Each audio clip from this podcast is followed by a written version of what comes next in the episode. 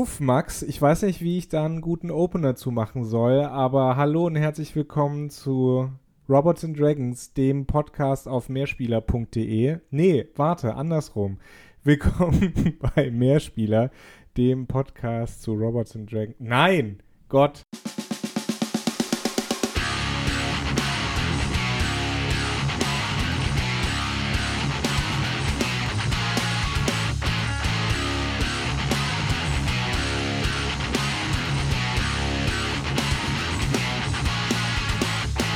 Dem, dem Robot auf Dragons und ihr kennt das Ganze doch. Ihr Ja. müsst das nicht mehr nachgucken. Wir sind es ist Mehrspieler. spät. Wir sind Mehrspieler, entweder bei Daran geht die Welt zugrunde oder bei Robots and Dragons. Und wir, ja, machen das, was ihr hoffentlich am liebsten von uns habt, entweder auf Ubisoft oder auf Bethesda rumreiten. Nein, ähm, einige von euch werden bestimmt wissen, Moment, ihr habt doch erst vor der Sommerpause über die Skyrimifizierung des Abendlandes gesprochen. Müssen wir jetzt schon wieder über Bethesda sprechen? Ja, Ja. denn Starfield ist ja draußen und es ist halt wie, wenn man zum Arzt geht. Wenn ihr zum Arzt geht, zu, zum Beispiel, ihr geht zu- zur jährlichen Untersuchung, Hautarzt, lasst euch die Punkte da angucken und der eine Punkt sieht komisch aus. Wenn der nächstes Jahr immer noch komisch aussieht, dann muss man halt wieder drüber reden und gucken, ob der gefährlich ist. Also, und so ist es dann irgendwie auch mit Bethesda, wenn sie einfach so weitermachen wie vorher und ihr uns kennt und unsere Meinung kennt zu Skyrim und äh, was dieses, ja, ja, sagen wir mal, zusammen mit halt Spielen wie Cyberpunk und Co. In unseren Augen, ich übertreibe jetzt ein bisschen so den Begriff Rollenspiel entwerten, beziehungsweise obsolet machen, weil die Frage ist, was ist hieran jetzt eigentlich noch das Rollenspiel?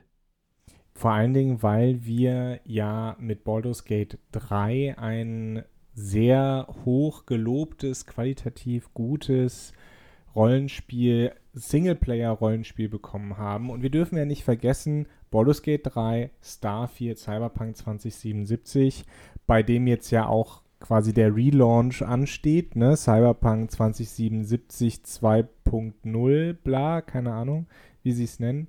Das sind hier alles Kommt da nicht Single- dieses Phantom Liberty Ja, oder Phantom sowas? Liberty. Heißt dieses, Ab dieses äh, Ding mit, ah, wie heißt der Schauspieler? Ist Idris auch egal. Elba. Idris Genau. Elba ist das.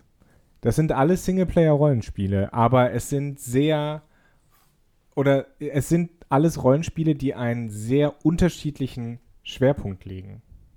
Genau, und also es ist jetzt keine große Überraschung, wenn Johannes und ich euch sagen, dass sowas wie Baldur's Gate dann natürlich etwas ist, was uns näher liegt. Wenn ein Rollenspiel tatsächlich versucht zu sagen, okay, dann geht es hier darum, dass ihr eure Rolle spielt. Und zwar, naja, ihr entscheidet halt zumindest grob mit, in welche Richtung euer, euer Abenteurer sich benimmt. Also ist der immer unhöflich zu den Leuten, ist der immer nett zu den Leuten, äh, nimmt der Sache nie ernst oder querfällt ein, ähm, will man noch seine Sexualität mit reinspielen. Also äh, Baldur's Gate versucht das ja jetzt wirklich auf viele Wege, aber tatsächlich das erste Spiel, an das ich wieder denken musste, als ich mich mit Baldur's Gate 3 auseinandergesetzt habe, war, ja, ich hatte damals schon Spaß mit Mass Effect 2. Und Mass Effect hat seine Probleme. Aber Mass Effect ist in meinen Augen bei weitem ein schöneres Rollenspiel als ein Cyberpunk, als ein Skyrim, als ein Starfield, weil es zumindest noch ähnlich wie die Dragon Age Spiele, also diese ganzen Bi die BioWare Spiele, zumindest oberflächlich, aber konsequent mit der Idee spielen, willst du der gute Cop sein oder willst du der böse Cop sein? Und das ist so, so simpel dieser Antrieb ist, den gibt es ja nicht mal bei diesen Spielen, die alles sein wollen. Wie, wie, hier, wie heißt der Film? Everything, everything, äh, everything, everywhere at once. Also, so Everything, viel, everywhere, all at once. All at once. So fühlen sich dann eben auch Spiele wie Starfield und Cyberpunk an, die dich in Möglichkeiten und Stats ertränken wollen mit, oh, jeder Bild ist unterschiedlich und jedes Dingsbums ist unterschiedlich, aber im Endeffekt hast, naja, mein, mein Charakter hat keinen Charakter. Er ist einfach nur da in dieser Welt, rennt rum und ist so ein bisschen das Dienstmädchen, das von A nach B rennt und sagt, aha, aha, okay, ja, und wollen Sie zu der Pizza eine Cola oder eine Sprite? Also, Ja, ich glaube, man kann sagen, ne, also Cyberpunk, Starfield, das sind letztlich natürlich Power Fantasies, wohingegen Baldur's Gate 3 oder andere Singleplayer-Rollenspiele, zu, zu, zurzeit spiele ich auch äh, Expeditions Rome, was auch nochmal äh, quasi ein anderes Thema ist, aber wo ich auch merke, dass äh, bestimmte Sachen mich einfach explizit gestört haben und Cyberpunk 2077 ähm, und was mich gestört hat, das sind äh, Spiele, in denen schlüpft man dann tatsächlich in eine, in, in, eine, in eine Rolle, ja, oder man hat die Möglichkeit, diese Rolle auszufüllen, wohingegen, denken wir nochmal zurück an Cyberpunk 2077, ähm, der eigene Charakter ja schon so ein bisschen festgelegt ist. Was nicht schlimm ist, aber das Problem ist, das Spiel versucht einem dann immer noch zu suggerieren, nee, nee, das ist hier dein, du kannst machen, was du willst, das ist, das ist deine Fantasie. Aber tatsächlich ist es ja gar nicht meine Fantasie. Ne? Also dann würde ich wirklich lieber den wie oder die wie spielen, die sich die Leute von äh, CD Projekt Red selbst vorgestellt haben, ähnlich wie es halt bei Geralt der Fall war bei The Witcher. Das ist, das ist ja der Witz, wenn ich dir da rein äh, genau nicht, nicht in den Rücken, du darfst nicht Huckepack nehmen. Äh, wenn, Nein, wenn Max, ich da, ich habe, wenn ich da mit habe die Lücke kann. gelassen. Genau. Und das ist doch der Grund, warum Witcher auch so gut funktioniert hat weil Geralt eine Grundcharakter hatte. Und ja, man kann als Geralt sagen, yo, mache ich für dich. Man kann als Geralt sagen, kannst du vergessen, dass ich das für dich mache. Oder, okay, dann lass mal sehen, wie viel Geld ich dafür rausquetschen kann. Aber es war alles immer dann auch vom Sprecher so vorgetragen von Geralt, dass man das Gefühl hatte, das sind alles drei valide Antworten von Geralt. Also es fühlt sich an wie, das würde Geralt von Rivia sagen, nicht das ololololol, kein Bock, hau ab, sondern es ist nun mal ein fertig geschriebener Charakter. Und also, man kann auch einen freien Charakter natürlich so schreiben, dass er, dass er schon so vorgelenkt ist oder dass ziemlich deutlich wird, okay, du bist wie, du darfst dir das Aussehen aussuchen und und und, aber das hier ist, wer du bist. Das ist dein Background und dementsprechend wirst du dich auch benehmen, wo ich wieder bei der BioWare-Geschichte bin mit, es gibt ja einen Grund, warum du da dann nur so und so viele Antwortmöglichkeiten hast. Manchmal denkst du dir, also ich würde ja jetzt was anderes sagen, ich finde das bescheuert. Aber ich bin dann immer rangegangen mit, naja, das sind halt die Sachen, die Shepard sagen würde.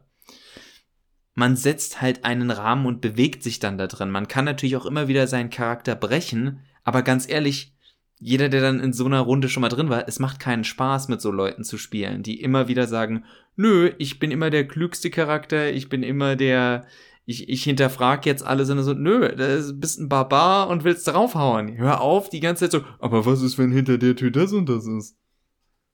Naja, das ist eine Metagaming so ein bisschen. Das lässt sich nie so ganz vermeiden, aber ich äh, verstehe schon, was du meinst. Äh, wir haben jetzt so ein bisschen über, ähm, über die inhaltlichen Fragen gesprochen, ja, über Quests und Charaktere haben wir natürlich alles nur angerissen. Ich würde noch mal einen neuen Punkt aufmachen, einen Punkt, der mich, der mir viel, viel wichtiger ist tatsächlich. Äh, und zwar, das ist das zugrunde liegende System. Und gerade bei Cyberpunk 2077, also ich weiß nicht, ob ich das in der letzten Folge erzählt habe, aber ich habe es halt ein bisschen angespielt, irgendwie 10, 15, 20 Stunden drin äh, und danach einfach deinstalliert, weil ich gemerkt habe, nee, das macht mir einfach keinen Spaß. Und ein Grund, warum es mir keinen Spaß macht, ist, dass das Rollenspielsystem für mich, also normalsterblichen Menschen, erstens nicht nachvollziehbar ist und zweitens ähm, mich zu sehr an, ja, so Looter, Shooter oder MMORPGs erinnert, ja. Also es ist ein, es ist ein Rollenspielsystem, das erinnert mich eher an World of Warcraft. Ich habe World of Warcraft nie gespielt, aber an The Lord of the Rings Online, was ich mal eine kurze Zeit gespielt habe. Also es sind Inkrim, also man, man steigt ein Level auf und dann hat man irgendwie 2% mehr Schaden, den man dann durch einen Skillpunkt freischaltet und so weiter, was einfach kein, das macht keinen Unterschied in dem, wie ich, wie ich spiele. Und das finde ich halt einfach so schade, vor allen Dingen eben in Kontrast zu, wie ich sagen würde, richtigen Singleplayer-Spielen wie im Baldur's Gate 3 das ist dann halt auch immer wieder so interessant, dass wenn man über Bethesda spricht und sagt so, oh, Skyrim, dieses riesige Spiel und äh, die Fallout-Spiele und also riesig auch im Sinne von, was für einen Impact das hatte, was für einen Eindruck das hinterlassen hat. Aber der Witz ist ja, wie viele andere Spiele auch übrigens, das ist jetzt dann nicht einsam, aber worüber sehr selten gesprochen wird, ist, das sind mindestens zwei verschiedene Spiele. Weil wenn die alle Leute, die sagen, Skyrim, beste wo gibt, was die meinen ist, ich will mit Leuten quatschen und ihre Geschichten hören. Und das gleiche zählt auch für Fallout und dass man dann irgendwie, dass dein Charisma mal hilft oder sowas. Aber sobald es um Kampf oder sonst was geht, das interessiert niemanden in diesen Spielen. Und im Endeffekt wäre, also verstehe ich das auch bis heute nicht, dass sie bei Starfield wieder genau das gleiche machen. Das langweiligste an Bethesda-Spielen ist das von A nach B gehen und rumgeballer. Ich habe das, hab das nie verstanden, warum Bethesda immer sagt, die Spiele müssen noch größer werden. Die Spiele müssen noch größer. Ja, cool, damit der, damit der Weg zwischen zwei interessanten Interaktionen länger wird. Vielen Dank dafür. Also ich weiß ja auch noch eine unpopuläre Meinung von mir in der, in der Dragon Age Reihe. Teil 2 ist der beste, weil er in der Stadt spielt. Weil der, der Raum ist so, ich sag nur das, das Kamurocho, äh, Syndrom aus, aus Yakuza. Es hilft, dass einfach vieles auf einer relativ kleinen Map ist. Und selbst bei sowas wie Yakuza meckern die Leute ja schon, oh, wenn ich jetzt von einem Ende der Map bis zum anderen, das sind ja wieder zwei Minuten, die ich da laufe. Zwei Minuten sind zwar nicht so viel, aber jetzt addiert das mal halt in einem 80-Stunden-Spiel. Wie viel Zeit ihr im Endeffekt nur damit verbringt, von A nach B zu laufen, damit ein Charakter sagt, hey, kannst du mir Gegenstand X holen, damit ich Sache Y mache. Und das ist ja nicht das Interessante an einem Rollenspiel. An einem Rollenspiel ist das Interessante, wie dein Charakter mit anderen Charakteren interagiert. Das ist im Endeffekt das Rollenspiel. Ein Kampf sollte das letzte Mittel normalerweise sein. Also geht je nach Klasse und je nach Abenteuer, aber wenn ein Rollenspiel alle fünf Minuten sagt, ja, es wird gekämpft, dann ist es ein Actionspiel und kein Rollenspiel. Also dann hat es vielleicht Rollenspielelemente, aber das ist für mich halt was anderes. Also auch wieder, vielleicht bin ich da ein bisschen altmodisch und denke wie D&D, aber du rennst nicht nur von Kampf zu Kampf, sondern es ist halt auch viel rausfinden durch Gespräche mit Leuten, Leute überzeugen von irgendwas, vielleicht auch mal feilschen um irgendwas. Also du bringst Leben durch die Gespräche. In den Kämpfen passieren coole Sachen, wenn du ein gutes Kampfsystem hast. Aber es ist nicht das, warum ich sage, das ist jetzt wirklich meine Rolle. Ich würde sagen, systemisch, ja, unterscheidet sich ein Cyberpunk 2077 nicht von mittlerweile, muss man sagen, nicht von Assassin's Creed Odyssey oder sowas. Du wirst mit Loot zugeschissen, du hast äh, diese inkrementellen Fortschritte, die dir eigentlich nichts bringen, aber die suggerieren, du machst halt mehr Schaden äh, oder, oder kannst jetzt irgendwie mehr, mehr Sachen beim Crafting irgendwie rauskriegen, wenn du Sachen äh, de, äh, demolierst oder sowas. Ähm, und, und dann frage ich mich, ja, was, was macht euch dann noch aus? Also sowohl als auch, ne? Also warum soll ich jetzt Assassin's Creed Odyssey spielen? Äh, warum soll ich Cyberpunk 2077 spielen, wenn der größte Unterschied eigentlich nur das Setting ist? Und das finde ich eigentlich so schade, weil, weil so verlieren die Spiele als Spiel an Reiz. Ich habe das auch dadurch gemerkt, also ich spiele ja derzeit nebenbei Final Fantasy 16 dieses Spiel leidet auch ganz, ganz stark davon, dass es, wie das, was du eben angesprochen hast, es verliert die eigene Identität, weil es so viele Sachen macht, die ich aus anderen Spielen ja so schon sowieso kenne. Also, okay, man macht ein schönes, man macht ein schönes Kampfsystem, das vielen vielleicht zu nah an Devil May Cry ist. Ist vielleicht auch mein Vorteil, dass ich Devil May Cry wenig bis gar nicht gespielt habe, dass ich sage, oh ja, ist ein Actionspiel jetzt, aber macht mir Bock. Aber jedes Mal, wenn wieder eine Sidequest. Renn bitte dahin, renn wieder zurück, sagt der Person dies und das, da, da, da. Und ich denk mir, ja, aber was hat das jetzt mit dem Kampfsystem und so, was ihr aufgebaut? Also, wo ist jetzt der Zusammenhängende? Ich werde jedes Mal rausgerissen aus dem, was ich eigentlich mache.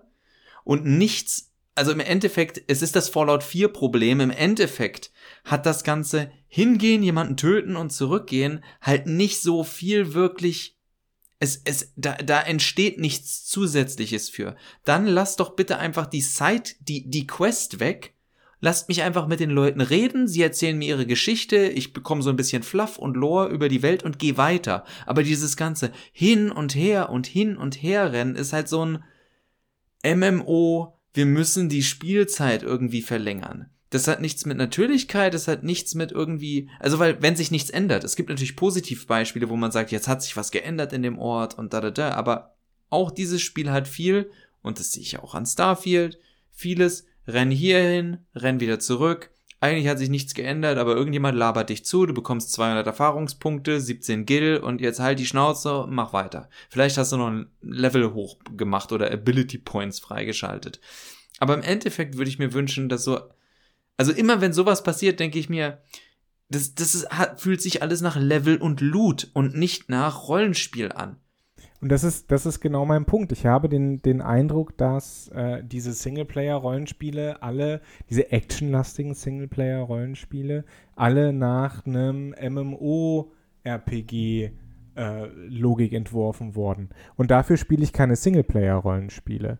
Und ähm, das, das sieht man eben auch, zum Beispiel bei Cyberpunk 2077, das sieht man äh, an, am Ausrüstungssystem äh, es, gibt, es gibt zwar unzählige Waffen und die gibt es äh, in un unterschiedlichen Seltenheitsstufen. Ja, Seltenheitsstufen. Leck mich am Arsch. Sorry. Seltenheitsstufen. Dein und die Kind kann man ist ja nicht da, ist in Ordnung. wenn man, die kann man natürlich verkaufen, was aber nichts bringt, weil du wirst ja zugeschissen mit Ausrüstung. Und äh, dieser, warum sind jetzt diese, diese hässlichen Winterstiefel, die ich da anziehe, zwei Prozentpunkte besser als die, die ich vorher hatte? Und dann ziehe ich die. Das, das, das reißt mich wirklich raus. Das ist wa wahrscheinlich bei Cyberpunk 2077 noch schlimmer als dann später äh, bei, bei Starfield. Äh, ne Disclaimer, wir haben Starfield nicht gespielt, aber wir kriegen natürlich viel mit. Wie, man informiert sich ja doch ein klein bisschen, bevor man so eine Episode aufnimmt. Bevor ihr beide denkt, okay, die beiden wollen sich einfach nur aufregen und ärgern, früher war alles besser oder Baldur's Gate ist einfach nur besser als die anderen Spiele. Ja, ist es, aber das ist nicht der Hauptpunkt. Was wir eben angesprochen haben mit dem Leveln und Looten. Also mein Fazit zu der ganzen Sache, wenn ich jetzt einen Strich drunter machen müsste oder einen Strich drunter machen will, ist, dass ich das Gefühl habe, dass die Studios kein Vertrauen darin haben, dass ein Spieler sich tatsächlich durch die von ihnen erzählte Geschichte belohnt fühlt. Die Belohnung muss immer irgendein Gegenstand sein, ein virtueller Geldwert, ein 2 Scha Schaden mehr als vorher. Also wir werden im Endeffekt durch das Belohnungsprinzip bei der Stange gehalten. Und das ist nicht, das ist nicht das, was mich zu Rollenspielen oder überhaupt zu narrativ getriebenen Videospielen gebracht hat. Und das ist auch nicht das, was mich da hält, weil ich ja immer öfter merke, nee, danke, brauche ich nicht. Also, wie gesagt, ich habe meinen Spaß mit einem Final Fantasy 16, aber es grenzt schon an Dreistigkeit, dass das Spiel sagt, so, alle zwei Stunden geben wir dann die, geben wir dir die Möglichkeit, eine neue Waffe zu, äh, zu schmie schmieden zu lassen und die macht dann halt zehn Punkte mehr. Also das sind zehn Angriffspunkte mehr. Ja, alles. Der Reiz früher war ja, dass man in irgendeiner Stadt, irgendeinen Laden, äh, in irgendeinem Laden oder in irgendeiner Schatzkiste ein Item findet und sagt, oder das kauft und denkt, das habe ich woanders nicht gesehen. Das gibt's anscheinend nur in diesem Ort. Jetzt habe ich ein Spiel, wo man nur in der Hub schmieden kann wo man sozusagen, also wo ich das Gefühl habe, ey, Schmied, gib, wir kämpfen für die gleiche Sache. Gib mir einfach die beste Waffe, die du hast, oder sag mir, wie ich die beste Waffe bekomme. Was soll der Schwachsinn? Also in einem alten, in einem klassisch hergebrachten Rollenspiel ist halt dieses, das ist ein Händler, der will halt auch Geld. Aber sobald man mir sagt, sorry, wir sind hier alle Widerstandskämpfer und arbeiten zusammen im selben Lager, warum muss ich euch bezahlen? Ich bin euer Anführer. Seid ihr bescheuert? Was ist das hier für eine Ökonomie? Also, Ja, aber glaube, eben es- alles, weil also- es nach diesem MMO, also um zum Schluss zu kommen mit dem Punkt, weil es nach dieser MMO-Logik geht. Du bist in Wirklichkeit nicht der Anführer von diesen Rebellen. Du bist irgendein Typ, der in diese Stadt reingeht, der seine Gil bezahlen muss, der seine Erfahrungspunkte machen muss, der irgendwie für alle die Dienstbotenwege gehen muss, weil das die Logik ist wie, du bist ein Spieler von vielen, aber gleichzeitig der Auserwählte. Funktioniert nie diese Logik. Hallo? Und da sind wir wieder bei Bethesda. Also, es ist, es ist halt so ein, so ein, ich weiß nicht, ob man Twitter-Geschöpf oder wie man es sagen will. Es will, diese Spiele wollen zwei bis fünf Sachen gleichzeitig sein und das merkt man. Und im Endeffekt sind sie genau das nicht, was sie tun. zu sein. Sie sind nämlich kein Rollenspiel. Sie sind einfach nur ein großer Belohnungssimulator, der sagt, und jetzt renn von einer Belohnung zur nächsten und hinterfrag bitte nicht, warum du das hier überhaupt tust, weil eine Geschichte haben wir nicht zu erzählen. Ich wollte jetzt eigentlich noch äh, an einen, einen riesigen Exkurs machen zum Thema Ökonomie in Rollenspielen, aber das lassen wir jetzt mal. Nächste Folge. Äh, ich versuche, vielleicht auch nicht. Oder äh, Segways in Videospielen. Nee, wir, wir, wir, ich weiß noch nicht, worüber wir reden, Max. Äh, vielleicht sagen wir das am Ende der, der äh, Folge auch gar nicht, weil wir uns erst spontan entscheiden. Aber schießen. ich glaube, Crafting wäre schon so ein Thema, äh, weil ich mittlerweile auch durch die Erfahrung mit Cyberpunk 2077 der Meinung bin, Crafting hat in Videospielen, die nicht, die, die keine zentrale Mechanik ums Crafting rum haben, wie zum Beispiel Survival-Spiele, nichts zu suchen.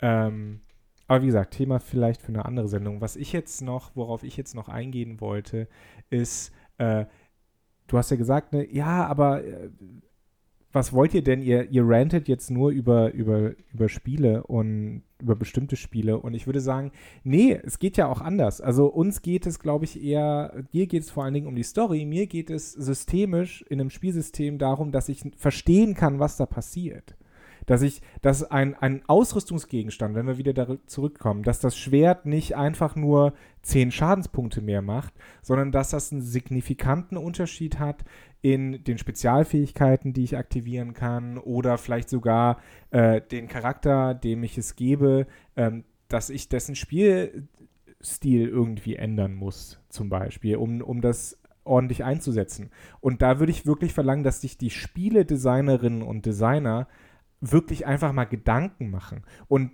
wie das aussehen kann, das sieht man zum Beispiel auch in Expeditions Rome. Das ist auch so ein Rundenstrategiespiel. Und ähm, also im es ein Rundenstrategie, Rollenspiel, äh, wenn es um die Kämpfe geht. Und da kannst du eben solche Sachen einsetzen. Ich weiß, dass es bei Action-Rollenspielen schwierig ist, aber dann ist es eben einfach die Aufgabe der Spieledesigner, da eine Lösung zu finden, die mehr ist als größere Nummern. Also, und da, also ich weiß, ich habe mich jetzt sehr auf Story fokussiert, da hat Johannes recht, aber ich, das mit den Systemen sehe ich ja ganz ähnlich, was ja auch der Grund ist, trotz meines ganzen Genöles hier über Final Fantasy 16. Eigentlich will ich nur zeigen, ich, ich lobe ein Spiel nicht über den Klee automatisch, nur weil der Titel Final Fantasy und dahinter eine Nummer ist. Aber das, was an dem Spiel funktioniert, ist ein Kampfsystem. Aber gute Systeme in meinen Augen, also ein gutes Beispiel für Systeme ist, du hast eine gewisse Anzahl an Punkten zu vergeben oder Slots und du bekommst, also zum Beispiel sagen wir mal, ihr habt acht Slots, aber es gibt in dem Spiel 64 verschiedene Fähigkeiten, die man in diese Slots reinmachen kann. Die Aufgabe des Spielers ist also bei einem, es muss natürlich auch gut gemacht sein, ist aber herauszufinden, welche acht Sachen benutze ich zusammen oder wie kombiniere ich diese Sachen zusammen, dass die acht Fähigkeiten, für die ich mich entscheide, wirklich also A, mir Spaß machen und B, mich auch irgendwie ans Ziel bringen. Min-Maxing gibt's immer in jedem Spiel, aber das sehe ich halt nicht mehr. Ich sehe, also die, weil die besten Rollenspielsysteme, die ich kenne, ob das jetzt Final Fantasy 9 ist oder auch das, was ich in Final Fantasy 16 im Kampfsystem sehe, hat immer mit Beschränkungen zu tun. Ja, es gibt ganz viele Möglichkeiten, aber das beste Mittel ist, dem Spieler weh zu tun und zu sagen, entscheid dich. Also ich habe zu Johannes, ich weiß nicht, ob ich das in der Episode gesagt habe oder ob ich ihm das geschrieben habe, äh, aber in Final Fantasy 16 kann man jederzeit ohne, bestra ohne bestraft zu werden reskillen. Das heißt, es ist ja auch, ich will, ich will nicht, dass man sagt, okay, du hast dich jetzt für diese acht Abilities entschieden und dabei musst du bleiben, sondern nein, du soll, also man, man soll ja mit einem guten Rollenspiel ähm, System experimentieren dürfen. Liegt es mir wirklich nur, einen auf Nahkämpfer zu machen oder kann ich irgendwie auch einen trickreichen Fernkämpfer machen? Oder will ich vielleicht irgendwas Magiebelastetes spielen? Also wenn es das alles gibt, dann lasst den Spieler das doch euch auch ausprobieren, wenn wir eh schon ein Spiel machen, in dem wir sagen, du kannst alles sein. Weil genau das ist es ja im Endeffekt nicht. Das Spiel sagt ja am Ende, nein, nimm einfach die besten Items und mach jetzt gefälligst das. Und da sind wir dann wieder beim Thema von, was Johannes ganz am Anfang gesagt hat, dir wird vorgegaukelt, du hättest eine Wahl, aber im Endeffekt sagt dir das Spiel auch, du bist halt doof, wenn du es nicht machst. Mach es gefällig so, wie wir dir das jetzt gegeben haben, weil das macht fünf Prozent mehr Schaden. Alles andere ist sinnlos in dem Spiel. Wenn ein Spiel nur darauf oder dich nur dadurch belohnt, dass es dir größere Nummern gibt, dann hast du auch keine Wahl, als die, die größere Nummer zu nehmen und nicht eine, einen anderen Spielziel, Spielstil zu nehmen. Bevor wir da jetzt aber noch mal was sagen, äh, würde ich sagen, machen wir hier Schluss für heute, Max. Und beim nächsten Mal, vielleicht reden wir beim nächsten Mal wirklich über Crafting. Ähm, ich glaube, ich kann mittlerweile ein bisschen was dazu sagen. Äh, und äh, Expeditions Rome hat beispielsweise auch Crafting und ganz ehrlich, finde ich auch nicht so geil. Aber, aber es äh, wäre auch zu, es wäre auch zu schön, wenn wir jetzt das, wenn du da das perfekte Spiel gefunden hättest. Ach nein, aber. Und, und, hm. und das, das auch nochmal abschließend. Es ist ja auch nun mal so, dass viele Spiele sich im Endeffekt zwingen, etwas reinzunehmen, weil man inzwischen einfach das Gefühl hat, das gehört da jetzt rein. Und das ist auch eine, das hört ihr eigentlich jede Folge wieder, eine unserer Grundnegativannahmen, dass viele, gerade AAA-Spiele, aus Vorsicht wahrscheinlich oder aus Paranoia schon sagen, nee, nee, nee, wir müssen das alles anbieten. Auch da sage ich, wahrscheinlich hätte CD Projekt Red und Co., die hätten auch schon bei Witcher 3 den ganzen Blödsinn gemacht, wenn sie die Mittel gehabt hätten, den sie bei Cyberpunk gemacht hätten. Und das Spiel ist besser, weil es nicht so viele Möglichkeiten hat.